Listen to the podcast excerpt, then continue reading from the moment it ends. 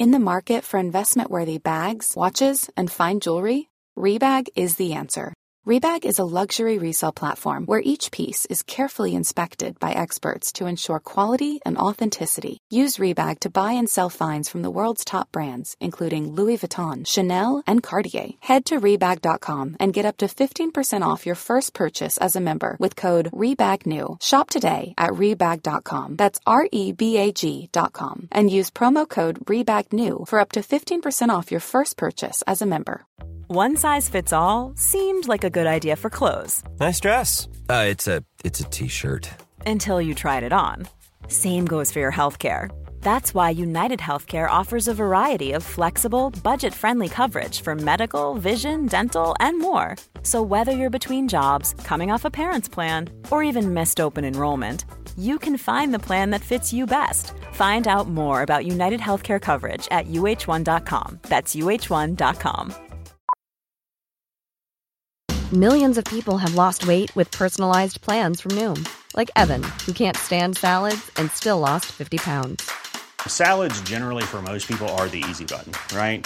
For me, that wasn't an option. I never really was a salad guy. That's just not who I am. But Noom worked for me. Get your personalized plan today at Noom.com. Real Noom user compensated to provide their story. In four weeks, the typical Noom user can expect to lose one to two pounds per week. Individual results may vary.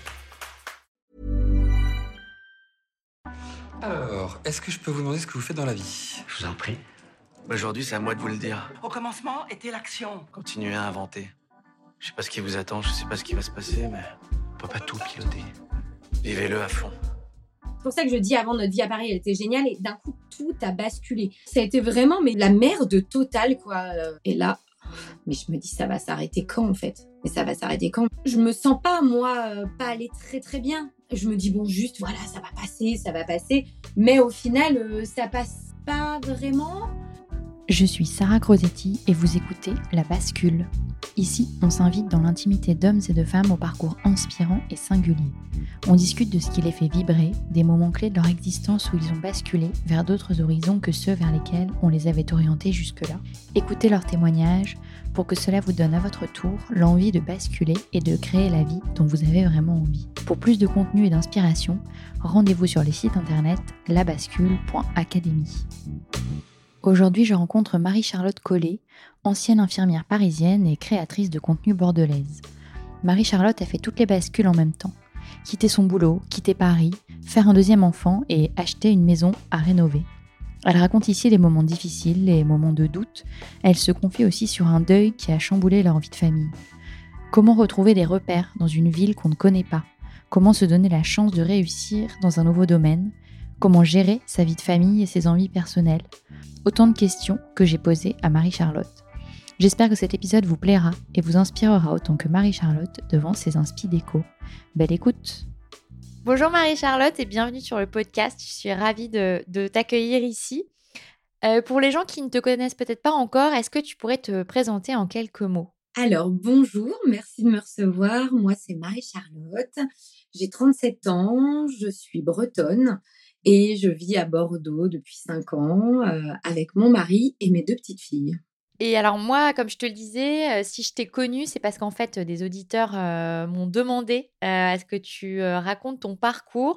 Parce que effectivement, tu as un parcours où tu as eu plusieurs bascules, tu as eu des bascules professionnelles, des bascules géographiques. Donc ça va être très chouette d'écouter ton parcours. Est-ce que pour commencer, peut-être tu peux un peu revenir sur bah, le début de ta vie professionnelle, ce que tu faisais à l'époque, où est-ce que tu vivais? Alors moi, je suis née en Bretagne dans les années 80.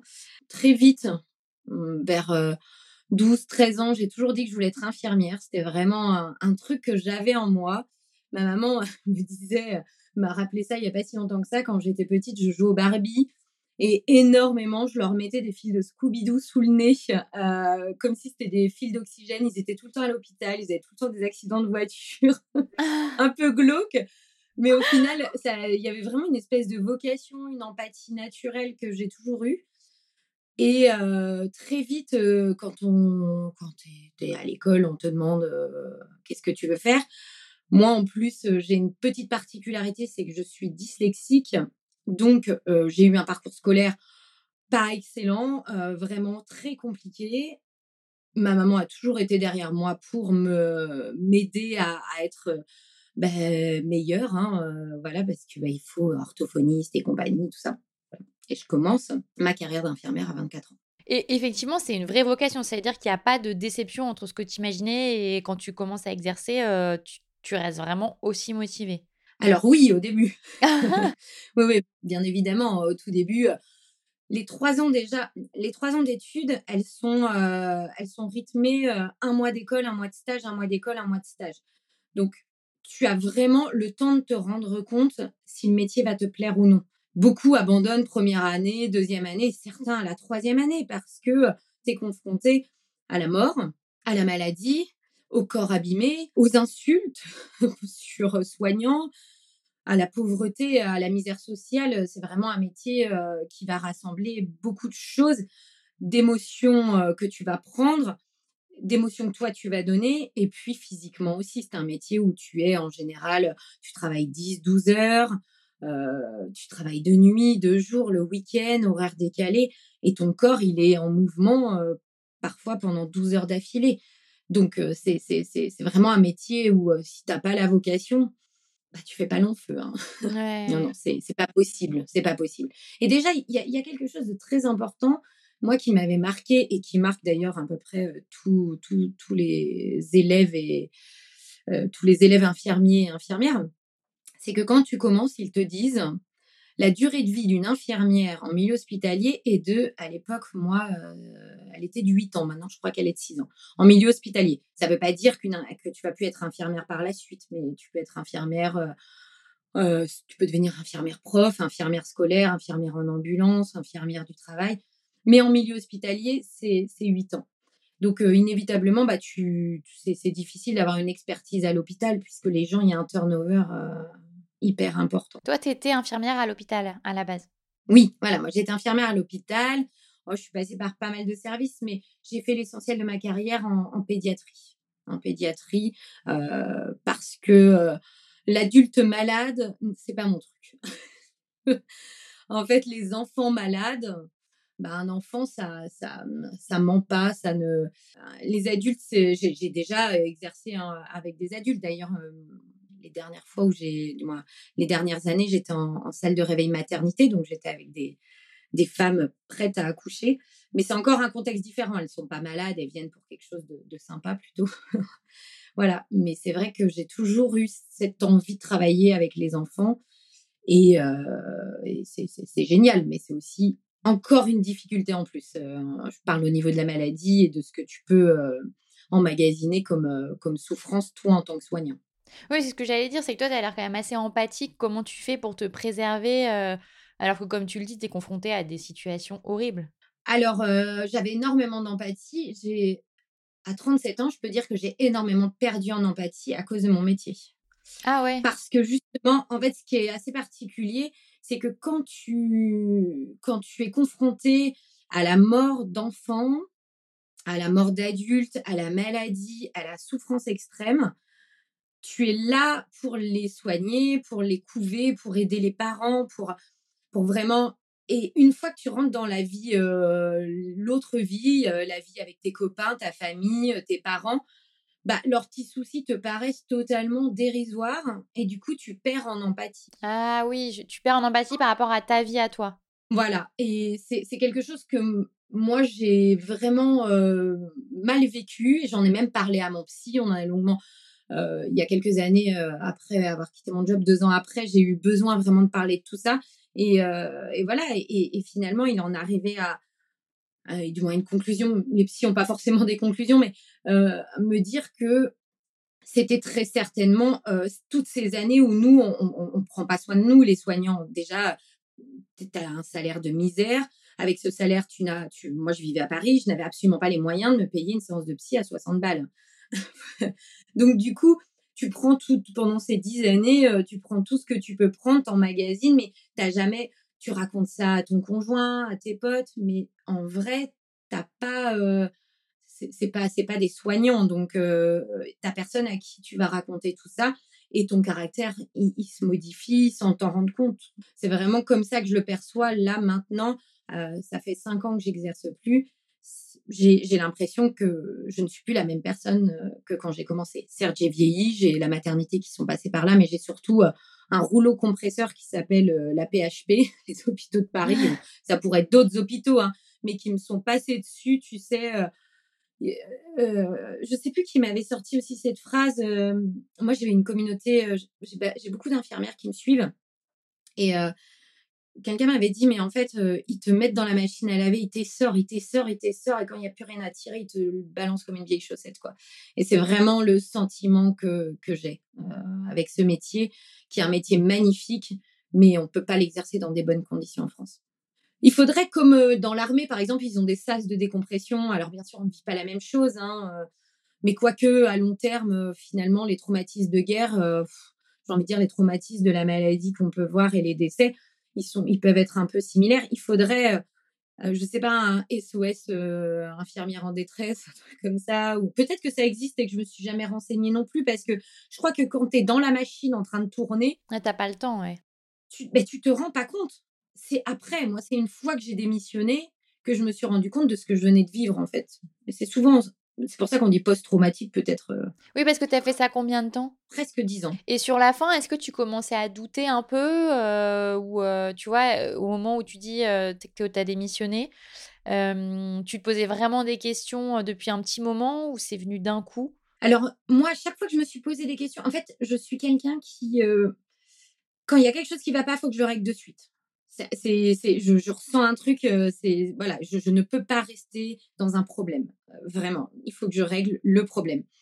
Donc, à chaque fois que j'ai senti que le, job me plaisait plus, je, cherchais ailleurs en tant qu'infirmière. Donc, en, presque dix ans, j'ai changé euh, quatre fois de service parce que après j'ai un peu la bougeotte aussi, hein, mais j'aime bien apprendre de nouvelles choses. Et paradoxalement, les dernières années, euh, donc les trois dernières années, moi j'ai bossé en, salle de réveil pédiatrique maternité à l'hôpital Trousseau et je m'y plaisais vraiment très bien. Je travaillais de nuit, j'avais mon rythme, des collègues hyper sympas, j'aimais l'hôpital, c'était moi j'habitais vers la gare du Nord et euh, Trousseau c'est vers euh, Gambetta, du moins dans le 12e. Donc le soir en plus j'étais infirmière de nuit donc c'était pas ça allait au niveau circulation, j'allais en vélo euh, voilà, et, je me plaisais vraiment dans ce service. Euh, j'ai fait mes deux enfants euh, en travaillant dans ce service-là. Et c'est à l'arrivée de la deuxième où on a eu cette envie de partir de Paris. Mais c'est un peu, voilà, c'est là où la bascule s'est faite je me suis pas, c'est pas par un épuisement professionnel que j'ai démissionné. C'est vraiment le fait d'avoir un deuxième enfant et notre décision de partir. Euh, ouais, ça a été, ça a été plus d'abord une envie d'ailleurs, une envie de changement géographique en fait. Je, je pense pas très clairement que j'aurais osé de la même façon démissionner euh, de mon job ou peut-être que j'aurais pris un mi-temps avec l'arrivée de la deuxième ou j'aurais peut-être fait autrement et puis mais j'aurais attendu je pense vraiment d'être euh, euh, au top, du moins au top, euh, en tant que créatrice de contenu, c'est impossible d'être, c'est impossible d'être au top. C'est difficile, on n'est pas maître du jeu, c'est-à-dire que c'est les abonnés qui s'abonnent à ton compte qui vont décider si tu es au top ou pas. Mais moi, j'ai pas, euh, pas eu l'envie du tout d'être créatrice de contenu, jamais en fait. C'était en parallèle de mon job d'infirmière où j'aimais publier. Oui, parce que parlons-en, on n'a pas encore parlé de cet aspect-là, mais parce que du coup, moi, je t'ai d'abord rencontré comme ça, et je pense que beaucoup d'auditeurs te connaissent aussi via les réseaux. c'est parce que du coup, tu as commencé un compte Instagram il y, a, y, a, très longtemps, en parallèle de ta vie d'infirmière. Exactement. Il y a une dizaine d'années, Instagram, moi, je le connaissais juste par ses filtres, comme beaucoup. voilà, je savais, j'avais pas compris l'aspect réseau social du truc. Et puis, quand j'ai approfondi un peu l'appli, j'ai vu que c'était quand même basé vachement sur la photo. Et contrairement à un blog, moi, écrire, c'est quelque chose qui est très difficile pour moi. Alors, plus maintenant parce que je, pratique tous les jours l'écriture sous, sous mes posts, mais je me sentais absolument pas légitime d'écrire, euh, pas mmh, je savais pas à quoi écrire, et puis il y avait toute cette histoire de, de dyslexie, de faute d'orthographe, j'avais été longuement rabaissée par ces fautes d'orthographe pendant, pendant, ma scolarité, qui fait que j'avais gardé un traumatisme euh, D'ailleurs, même encore maintenant, si on, si on vient me faire une réflexion sur, je le prends vraiment très mal parce que, encore une fois, est-ce qu'il y a une personne qui a une jambe en moins dans la rue, on va aller, on va aller se moquer d'elle? Bah si, il y en a qui le font, malheureusement. Mais c'est un handicap, hein, la dyslexie, c'est voilà.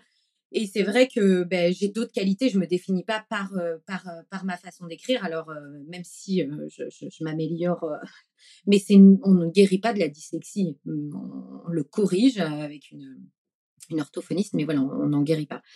Et c'est une petite aparté pour tous les auditeurs qui oseraient me faire. à la limite, ça dépend comment c'est amené. Moi, moi, ce que je ne porte pas, c'est un peu, tu sais, comme la prof qui va ça m'est déjà arrivé aussi quand j'étais infirmière. Une fois, une autre collègue infirmière a corrigé mes fautes d'orthographe dans, dans, mes transmissions au crayon rouge. Je lui ai dit non, mais j'ai pas 5 ans en fait. Je, tu n'es pas ma maîtresse. voilà, il y a des limites. Après, par contre, si c'est dit gentiment, Marie, tu as, une petite coquille là, bon, bah voilà, tu vois, je vais, je vais dire ah bah oui merci de me l'avoir fait remarquer mais en général c'est souvent malveillant quand on quand on le fait. La mauvaise orthographe en fait elle est souvent associée à la stupidité à ce genre de choses et alors que bah non pas toujours. Et donc du coup je me sentais pas forcément légitime d'écrire sous sous mes posts et, et au tout début moi j'y trouvais vraiment mon compte parce qu'il fallait juste poster des photos. Et je l'ai appelé Home Marie-Charlotte parce que Home pour la maison et qu'on venait d'acheter un appart euh, à Paris dans le 10e. Tu publiais rien sur ton métier, c'était vraiment euh, complètement rien à voir sur la déco. Ah non, non, non. Non, non, non, je, D'ailleurs, je n'aurais jamais osé. Je veux dire, maintenant, euh, le contenu média, il, a, il s'est hyper démocratisé. On ose faire des choses. On a vu, ça s'est fait ailleurs, donc on ose faire. Mais à l'époque, moi, parler de mon job d'infirmière, le secret professionnel de une, euh, filmer dans les locaux, ce genre de choses. Peut-être, euh, je pense, euh, une ou deux fois, il m'est arrivé au Nouvel An de faire une photo habillée tout de bleu avec mon masque, mon machin, au bloc pas au bloc opératoire, mais dans mon service avec des collègues. Mais c'est tout. Et, il m'arrivait de temps en temps de parler un petit peu de mon job d'infirmière, mais quand les stories sont arrivées, mais en poste, j'ai juste dit, je suis infirmière en pédiatrie. Euh, avant les stories, déjà, tu n'avais pas la, parole aussi libérée, tu vois, en poste. Euh, j'avais vraiment pas euh, cette envie finalement d'en parler. Je faisais une dichotomie entre mon métier d'infirmière et puis et puis mes petits postes qui était vraiment dédié à la déco.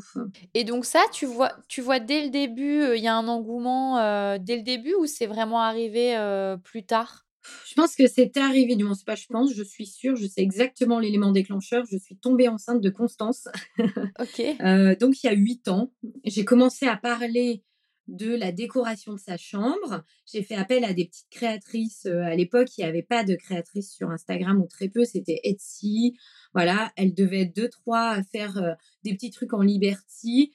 Et j'ai fait, euh, alors ça, je le, je, le, je dis souvent parce que dans les podcasts que j'ai pu enregistrer, c'est vraiment, euh, et pour elle et pour moi, pour cette créatrice, elle qui marchait bien, mais c'est vrai que je pense que je lui ai fait pas mal de pubs à ce moment-là.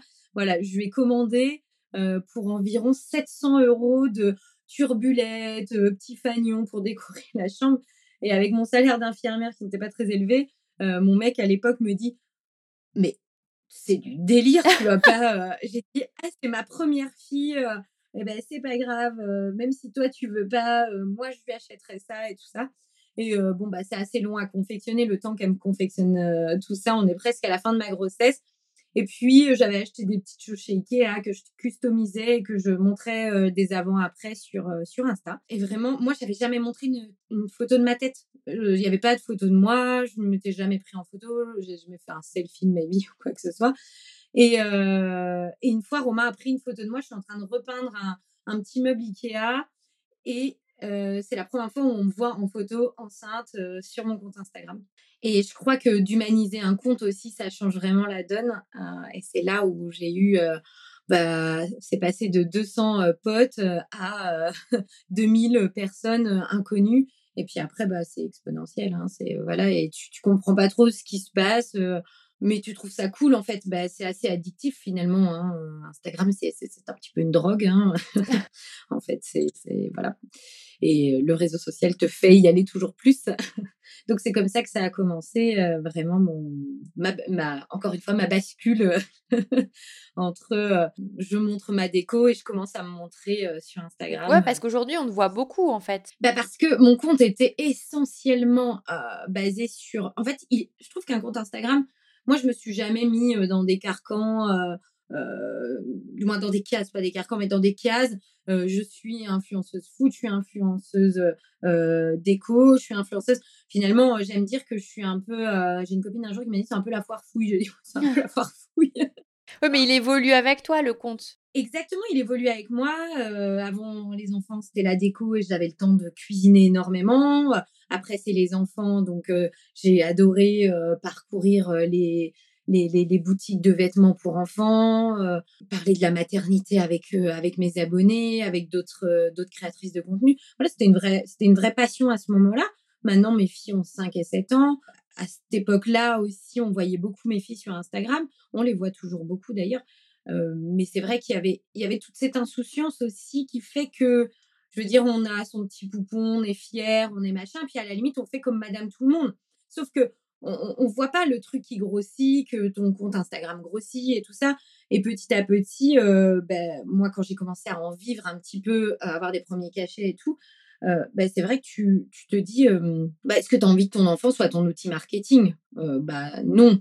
Donc c'est vrai que j'ai eu envie que mon compte prenne un tournant qui est plus axé. Soit j'arrêtais, c'est-à-dire que voilà, ou que de la déco mais euh, moi, j'aime pas parler que d'une seule chose. En fait, c'est trop compliqué faire vraiment un compte que déco. Alors, ça cartonne.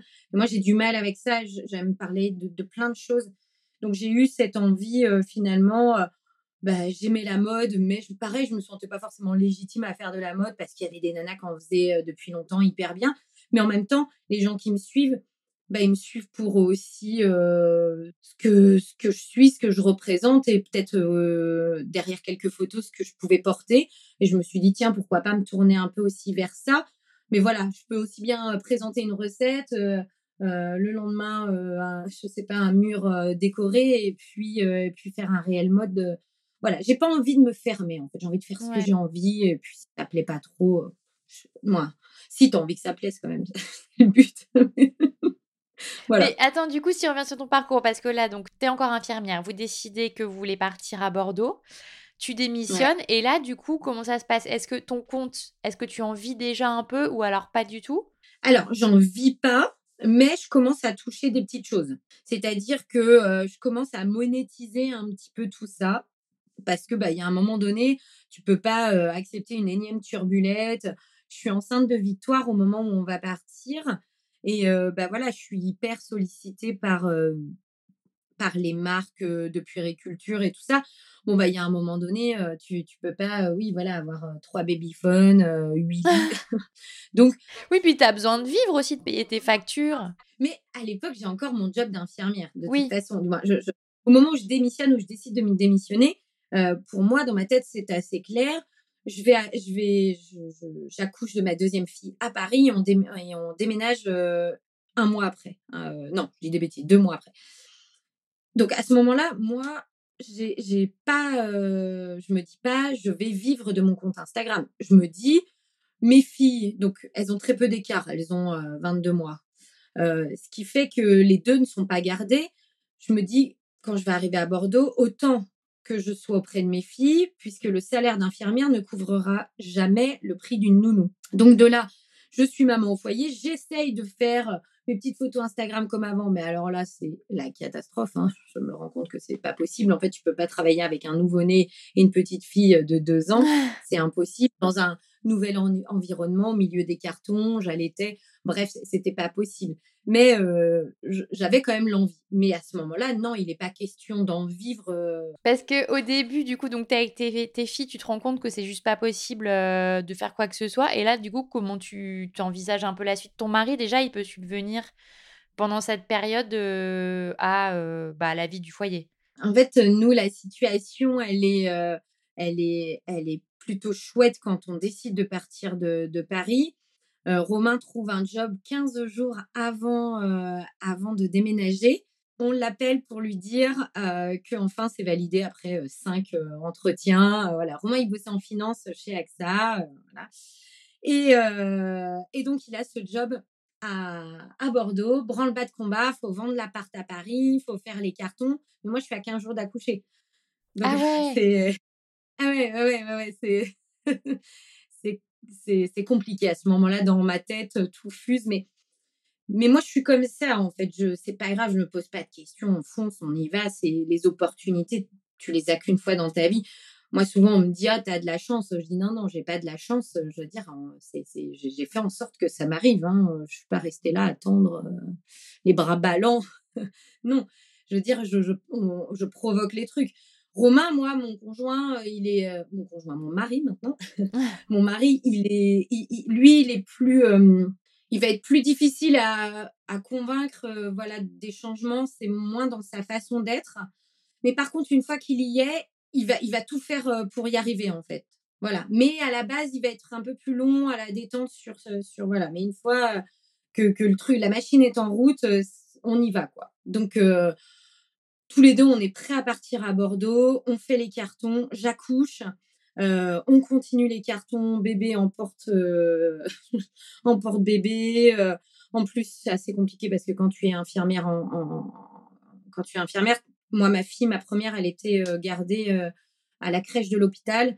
Et quand tu ne travailles pas, quand tu es en congé, ils ne prennent pas ton enfant. Donc, je sais pas si tu vois, c'est-à-dire que j'avais un nouveau-né et une petite fille de deux ans et je faisais mes cartons parce que la crèche ne te l'apprend pas quand tu. voilà, bon, c'est Ouais, pas pratique. Ah non, mais franchement, l'horreur, en fait. Très, très compliqué. très, très compliqué à gérer. Puis Romain, bah, lui, il bosse toujours dans son job. et donc, Victoire, Victoire bah, grandit. moi, je, je, panique un peu à ce moment-là. Vraiment, je, suis, je me dis, punaise, on n'a toujours pas d'appart à Bordeaux.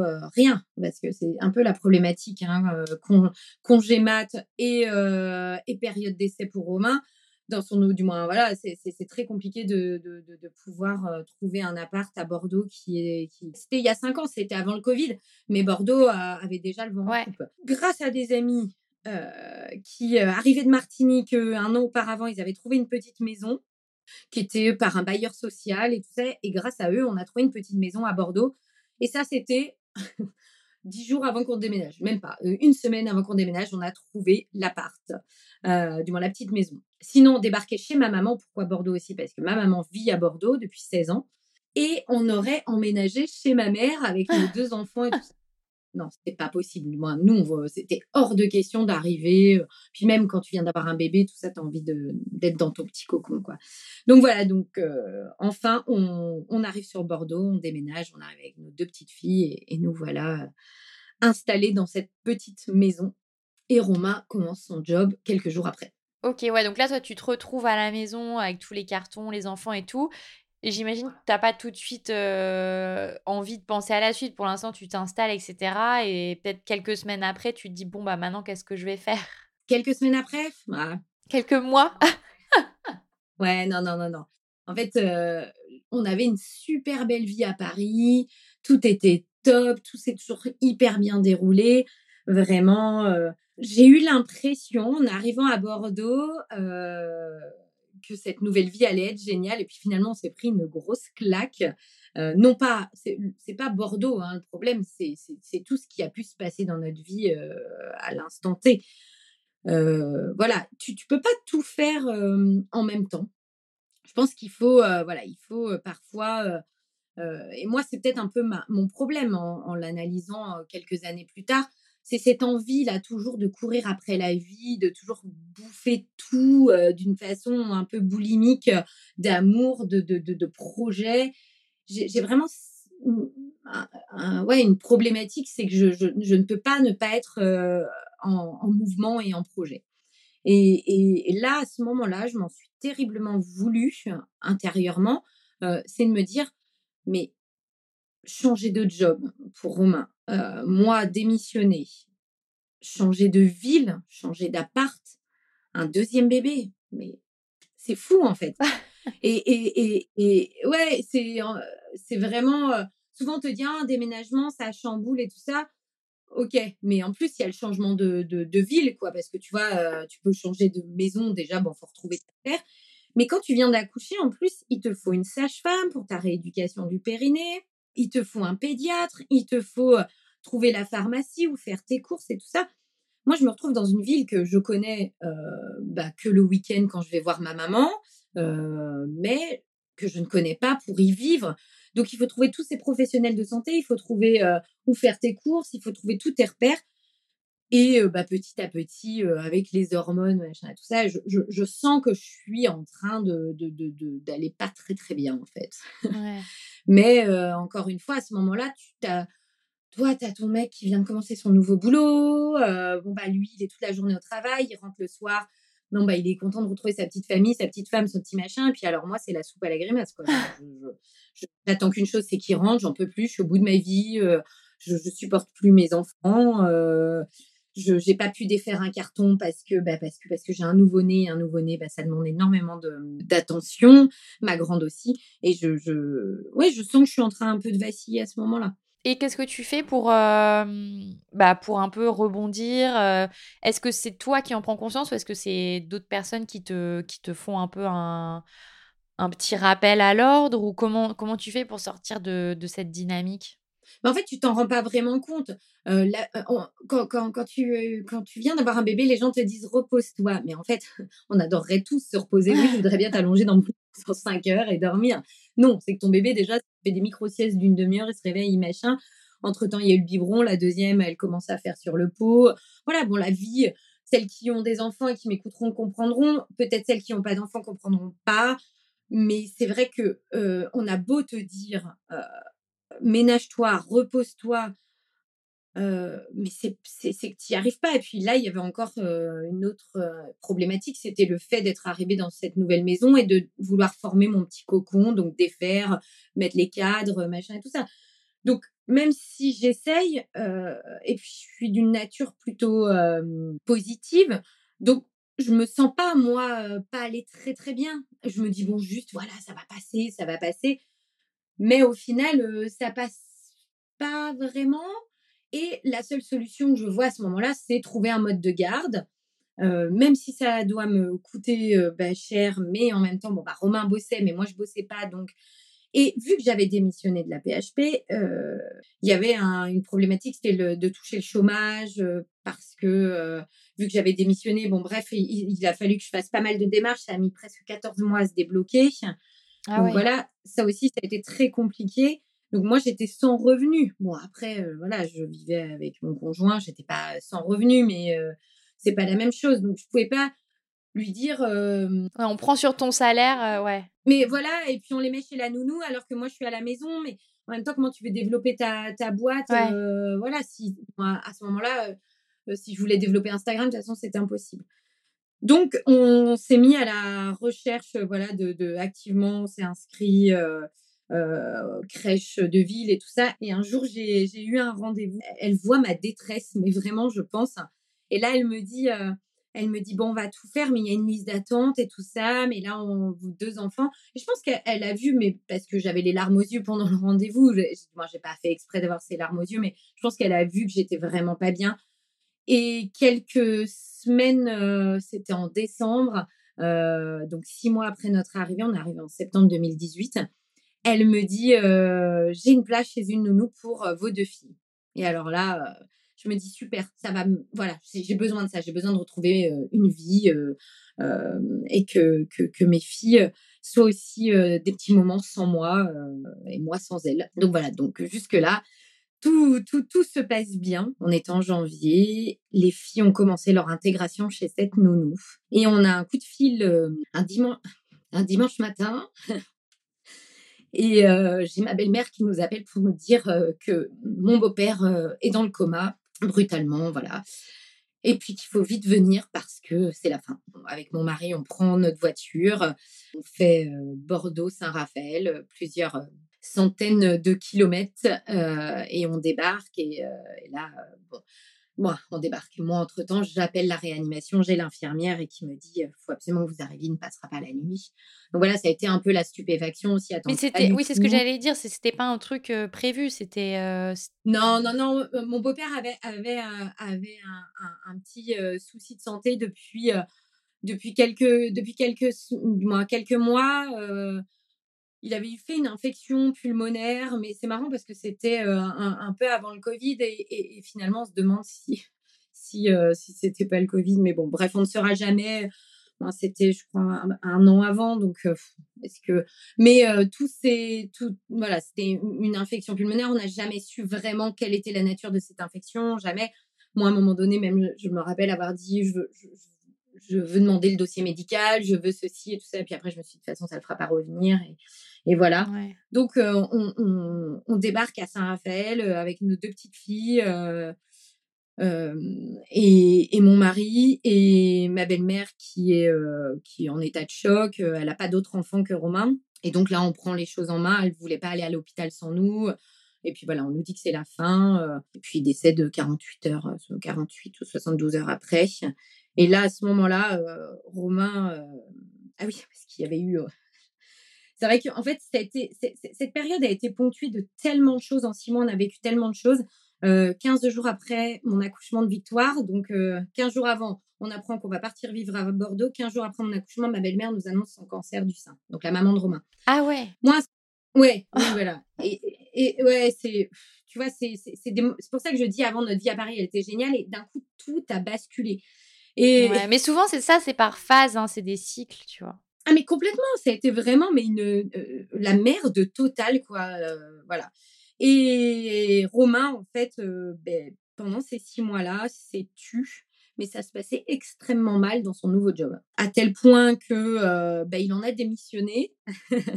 quand on est quelques jours après le décès de son père, il a dit Je repars pas à Bordeaux, je reste auprès de maman, elle est malade elle va avoir besoin de moi maintenant que papa n'est plus là, machin et tout ça. Et moi, à ce moment-là, euh, je, bien sûr, euh, on est OK. Moi, je bosse pas. Les filles, euh, et là, c'est là où je me dis, bah si, en fait, les filles, elles, avaient un mode de garde. Et c'est terrible parce que mm, je, je, là, je, t'as, as la tristesse qui se mêle. C'est pas ton parent à toi, c'est le parent de ton conjoint. Tu n'as pas le droit de pleurer de la même façon. Tu es là pour soutenir ta belle-mère, ton mari, tes enfants qui viennent de perdre leur grand-père. Mais toi, tu es que la belle-fille finalement. Donc voilà, moi je suis, mais il y a un moment donné, je me rends compte que moi je vais perdre cette place que j'ai tant espérée en, crèche pour mes filles. Et que c'était peut-être le moment au bout de six mois où ça allait hyper mal, ou voilà, mais j'ai pas le droit finalement de penser ça parce que moi j'ai pas le droit d'aller mal, c'est eux qui vont mal, c'est eux qui viennent de perdre euh, leurs parents. Puis même, je ne m'autorise pas à penser ça, à, avoir, euh, à me dire, je me trouve égoïste de penser ça, tu vois. Donc, euh, voilà, j'ai peur de perdre cette place et j'appelle la directrice de, de, la crèche et je lui en parle. Et cette femme formidable m'a dit, on attendra le temps qu'il faudra attendre. voilà. Et on est resté un mois, à peu près un mois et demi auprès de ma belle-mère, le temps de régler tout le, l'enterrement, d'être auprès d'elle. et, puis, et puis après, on est revenu à Bordeaux. Voilà, avec nos deux petites filles qui ont pu commencer leur intégration. Et, et là, il s'en est suivi ben, un espèce de, de, de, de vide où moi je bossais pas, Romain avait démissionné. ouais, c'est ça, c'est du coup, ouais, ton, ton conjoint non plus avait, enfin, avait pas de boulot. C'était, on savait plus. alors là, on était sans repère.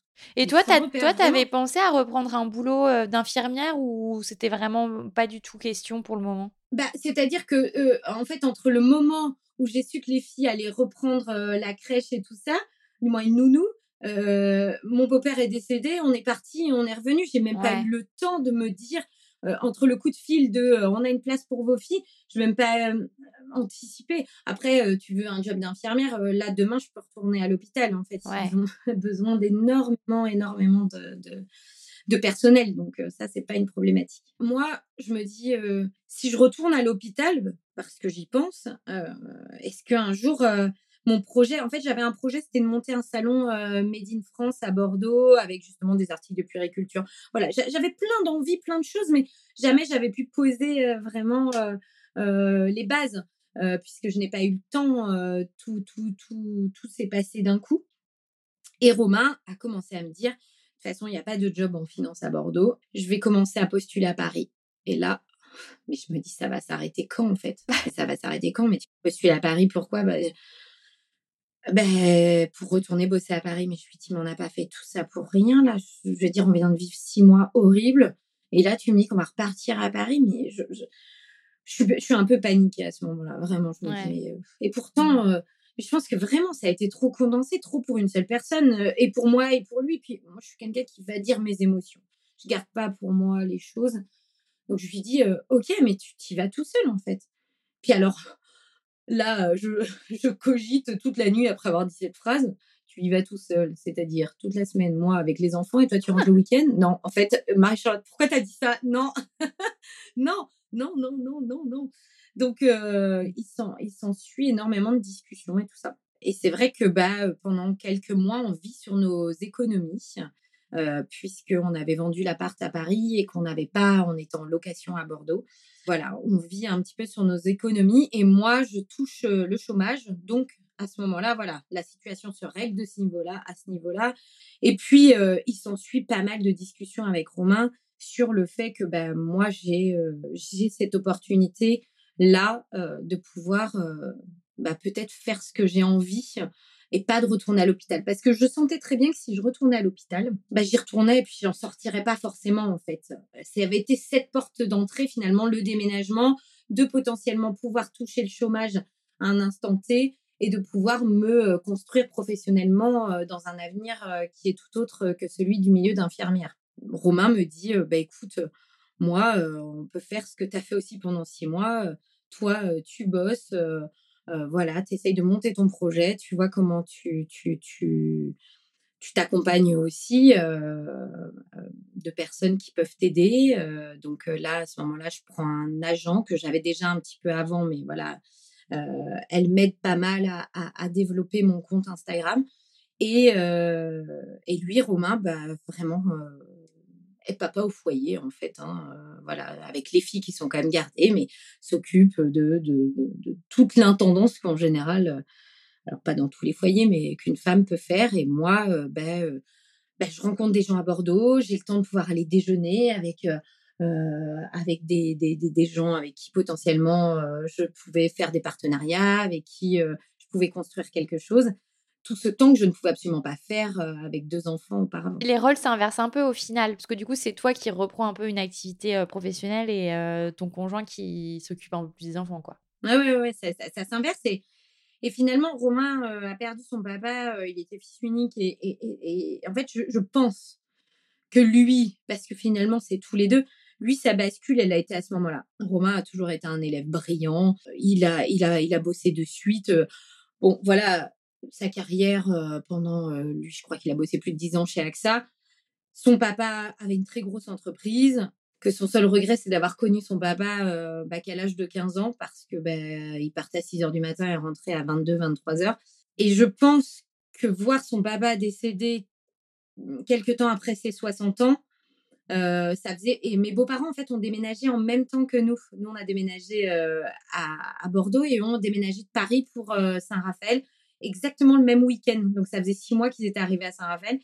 Et en fait, ils, voilà, ils tout juste bah, bah, à la retraite et tout ça. Et c'est vrai que je pense que Romain, lui, il s'est dit mais en fait vivre pour ça, c'est ça, travailler toute sa vie, ne pas avoir ses enfants, ne pas et puis à 60 ans décéder, puis c'est fini.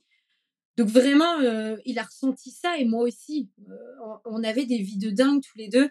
Lui, euh, bah, toute la journée au taf, moi toutes les nuits, deux enfants se croisant dans notre appart parisien. Et bah, c'est vrai qu'à Paris, tu as cette vie où tu cours tout le temps. Et on s'est dit, mais en fait, bah, ici, Bordeaux nous offre un cadre quand même bien plus doux, serein, ensoleillé.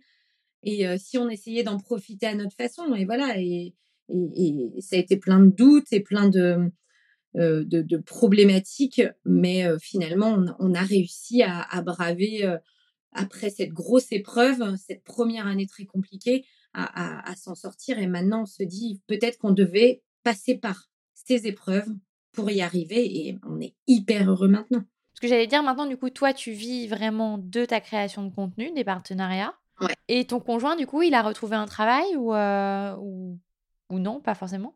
Alors, Romain, il bosse avec moi maintenant. Ah ouais? Ah, marrant. En fait, ce qui s'est passé, c'est que on a acheté une maison, donc on avait, euh, on avait vendu notre appart à Paris et on a acheté une maison. Euh, notre situation euh, financière faisait qu'on ne peut pas faire de prêt hein, tous les deux. Oui, c'est ce que j'allais te demander. et- Parce que acheter alors que Ouais. vous n'avez pas de boulot, ouais, il faut effectivement. Du coup, c'est là où c'est toujours compliqué entre la vie privée, ce que tu dévoiles. Ouais. Romain est fils unique, issu d'un- voilà, son papa est décédé, donc euh, je vous laisse comprendre la suite. Après, c'est aussi la vie de mon mari. Est-ce que je, je dois tout Ouais, dévoiler? bien sûr. Mais effectivement, dans ce malheur, euh, on a eu, euh, parce que c'est pareil, bon, des gens un peu maladroits, quelle chance vous n'avez pas de prêt? Bah écoute, j'aurais préféré que mon beau-père soit toujours là, que mon mari ait toujours son papa, mes enfants, ses grands-parents, et avoir pu faire un prêt, que mon mari ne démissionne pas. Tu vois, voilà, ça dépend dans quel sens on Ouais. prend le problème. Donc effectivement, euh, grâce à, grâce, euh, non pas, je, je supporte pas dire ce mot, non pas grâce au décès de mon beau-père, mais il fait qu'on a pu acheter euh, une maison avec ce que l'on avait déjà de notre premier appart et puis ce qui nous, ce qui nous a laissé suite à son décès. Et bah, Romain s'est mis à faire des travaux dans notre maison. Alors, on a pris une entreprise de, de- du bâtiment, bien évidemment.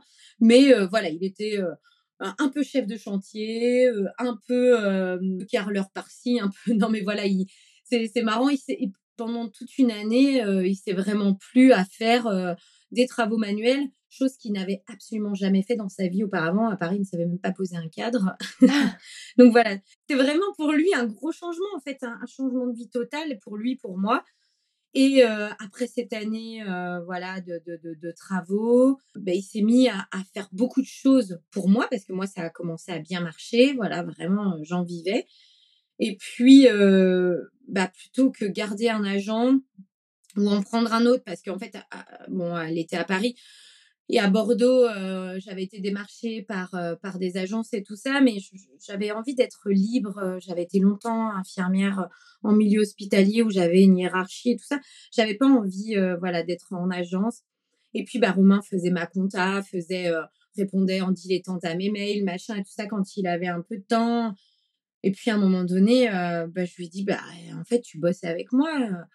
Et il signait toujours à ma place, machin, tout ça. Et puis vraiment, il y a, il y a presque deux ans maintenant, je lui ai dit, mais en fait, euh, allez, on bosse ensemble. Et, euh, et puis voilà, ça a commencé comme ça. Et on bosse ensemble, on vit tous les deux sur mon compte Instagram. Il est Insta husband. Ouais.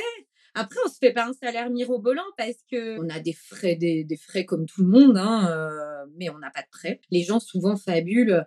Moi, moi je, je, je, je me verse euh, 1700 euros par mois. Moi, j'ai pas peur de parler de salaire. Ouais. C'est pas, voilà, c'est pas, c'est pas, euh, c'est, c'est, c'est quasiment équivalent à ce que je gagnais en tant qu'infirmière. Après, il y a toute la partie dotation euh, qui n'est, euh, qui, que- qui ne rentre pas en- dans le salaire et qui est quand même aussi assez conséquent.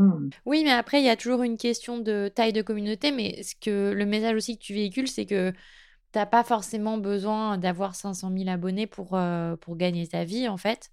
Et euh, Ouais. et t'as aussi ce côté un peu qualitatif et sur quel segment tu es. Enfin, il y a- en fait, c'est beaucoup plus subtil que ça. Et, euh, et en fait, tu peux te créer ton propre, euh, ta propre voix aussi. Exactement. quand tu as un compte Instagram assez hum, ciblé comme le mien, euh, quand je dis ciblé, si ça cible euh, une tranche d'âge assez particulière, euh, voilà, je parle quand même beaucoup des enfants, de la maternité et tout ça, la déco, qui fait que bah, c'est des gens qui sont dans une tranche d'âge où ils ont de l'argent, plus que des comptes Instagram qui vont cibler des jeunes de 20 ans. Donc, les, les marques avec qui je travaille, euh, ça, ben, ils, le savent. Et, donc, euh, j'ai j'ai des chouettes marques qui me proposent des partenariats. Et c'est toujours un plaisir. Voilà, moi, je les sélectionne. hein, J'en refuse énormément. Euh, je vais essayer d'avoir un positionnement principalement made in France, euh, euh, mais pas toujours, parce que je veux pas non plus m'enfermer dans, dans, que dans ça, mais j'essaye de proposer des choses qualitatives, mais qui puissent rester également abordables, mais pas toujours. Des fois, on me dit, ah bah oui, mais ce que tu proposes, moi, je peux pas me l'acheter, mais je comprends tout à fait. Et d'ailleurs, c'est pour ça qu'il y a plusieurs comptes Instagram, qu'il y a plusieurs personnes. Je, voilà, il y en a pour tout le monde, je pense. mais moi, c'est vrai que je reste sur ce positionnement un peu quali. Et, j'allais dire, est-ce que sur tous tes, tes process un peu de bascule ou tes moments difficiles, est-ce qu'il y a des, des choses qui t'ont inspiré, des personnes, des livres, des comptes peut-être que tu suis et que tu pourrais recommander? Livres, non, je n'en lis pas beaucoup. Là, je, ça fait presque un an que j'essaye de lire un livre. Non, j'ai envie de dire plus des personnes qui m'inspirent. bah, je pense, je vais, je vais être assez bateau, mais par exemple, ma maman. moi, j'ai une maman qui a été toujours une Célie battante, qui a toujours œuvré pour mon bien-être et tout ça. Même si la relation, la relation à ma maman est très, très compliquée, très conflictuelle et très, mais très aimante aussi. Bon, bref, c'est très particulier et très pénible.